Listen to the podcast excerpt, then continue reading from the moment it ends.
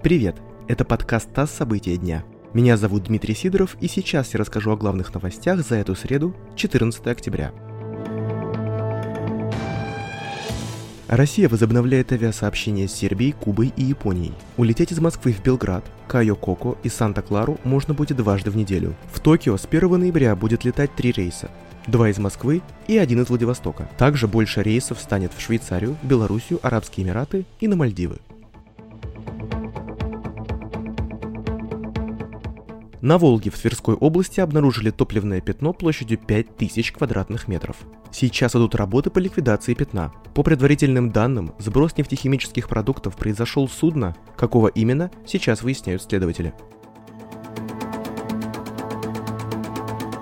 Послы Европейского Союза согласовали черный список по Навальному. Наш дипломатический источник в Брюсселе сообщил, что в списке 5 человек. Изначально он состоял из 9 имен. Всем, кто попадет под действие новых санкций, будет закрыт въезд в Евросоюз, а их финансовые активы заморозят, если обнаружат. Сергей Лавров в интервью российским радиостанциям пообещал зеркально ответить на действия Евросоюза. Корабль «Союз МС-17» с тремя членами экипажа впервые долетел до МКС по двухвитковой системе. «Союз» установил рекорд по скорости полета к станции. У корабля ушло на это примерно 3 часа 7 минут. Вы слушали подкаст «ТАСС. События дня». Эти и другие новости читайте на нашем сайте и в наших соцсетях –